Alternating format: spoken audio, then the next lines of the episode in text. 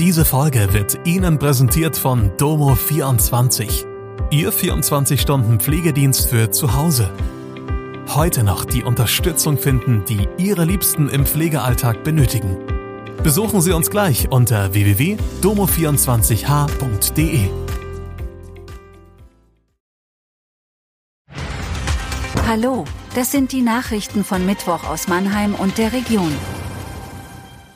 Start für Mannheimer Weihnachtsmarkt steht fest. Spontane Pro-Palästina-Demo auf dem Marktplatz in Mannheim, ein Jahr nach dem Messerangriff in Ludwigshafen. Die Temperaturen werden kälter, die Adventszeit rückt näher. Der Mannheimer Weihnachtsmarkt wird in diesem Jahr vom 27. November bis zum 23. Dezember seine Buden öffnen. Das hat die Mannheimer Weihnachtsmarkt GmbH heute mitgeteilt.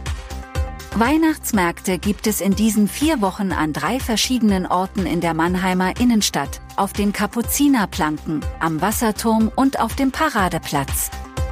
Am Dienstagabend haben sich spontan rund 100 Menschen auf dem Mannheimer Marktplatz zu einer Pro-Palästina-Mahnwache getroffen.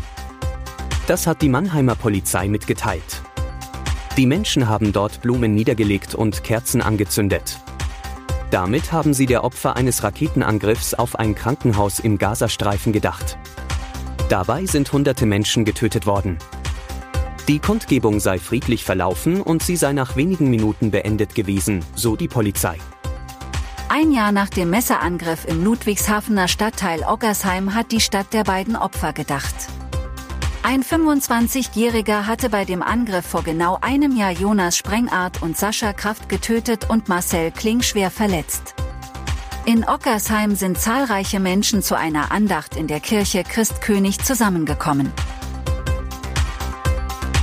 Das war Mannheim Kompakt. Jeden Montag bis Freitag ab 16 Uhr auf allen gängigen Podcast-Plattformen.